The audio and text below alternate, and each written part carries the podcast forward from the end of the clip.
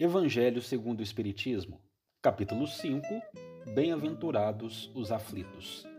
Causas anteriores das aflições. Número 6.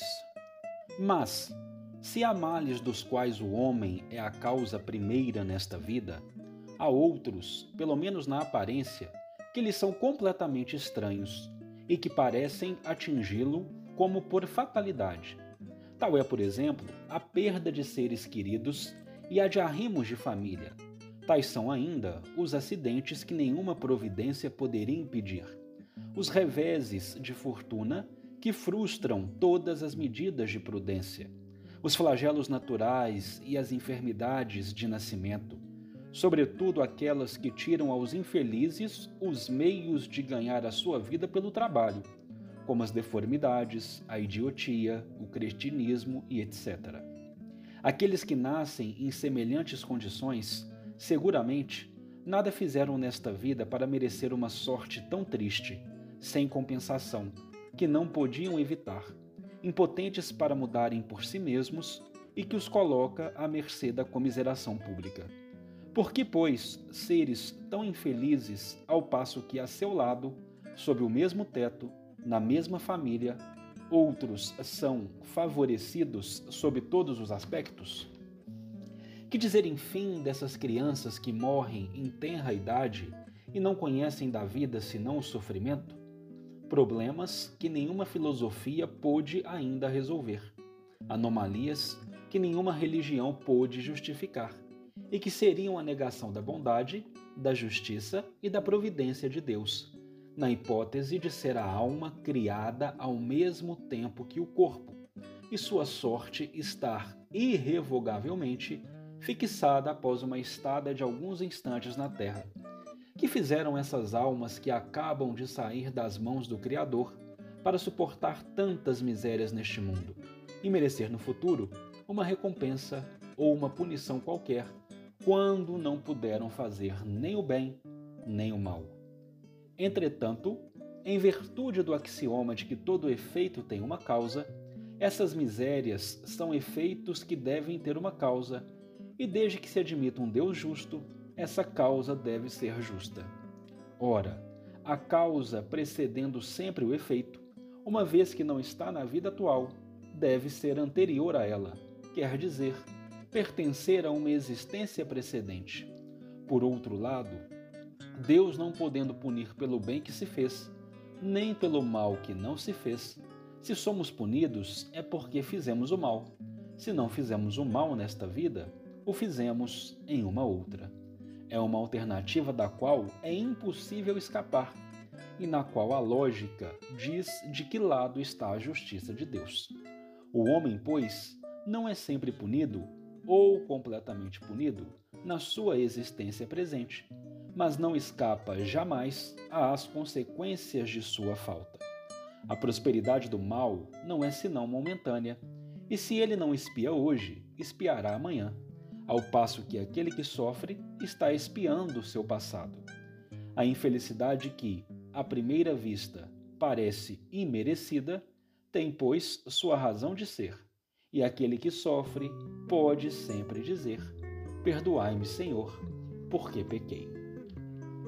Se anteriormente havíamos observado as causas das aflições originárias na vida presente, deparamos-nos agora com Kardec explicando-nos que há outros males que, pelo menos na aparência, são completamente estranhos àqueles que os sofrem, parecendo dessa forma atingi-los como que por fatalidade, exemplificando o codificador vem nos dizer da perda de seres queridos, de arrimos de família, acidentes que nenhuma providência poderia impedir, reveses de fortuna, flagelos naturais, enfermidades, doenças que acometem algumas pessoas desde o nascimento, crianças que desencarnam em tenra idade. Ora, porque uns sorrindo enquanto outros, muitas vezes, debaixo de um mesmo teto, na mesma família, estão chorando, estão sofrendo desde o nascimento. ao que tudo indicava, nenhuma filosofia, nenhuma religião conseguia justificar essas aparentes anormalidades que podem remeter a acreditar uma negação da bondade, da justiça e da providência do Criador. Contudo, se há um Criador, se este Criador é soberanamente justo e bom, e se o universo parte de um axioma que todo efeito tem uma causa, e sendo o Criador, sendo Deus, a inteligência suprema, a causa primeira de todas as coisas, esses efeitos que pareciam inexplicáveis, essas dores e esses sofrimentos que pareciam sem justificativa, possuem em si uma causa. Sendo Deus justo, bom, substantivamente amor, a causa deve ser justa. Causa justa que antecede o efeito. Causa que, quando não encontrada na vida presente, só pode estar fora dela, em uma existência precedente. Nenhum de nós escapa às consequências de suas próprias faltas. O mal que hoje parece prosperar momentaneamente sorri. Momentaneamente encontra felicidade em prejudicar alguém. Mas ficará anotado em nossas consciências. E mais cedo ou mais tarde responderemos por nossas contrariedades à lei. O que hoje sofre expia o seu passado.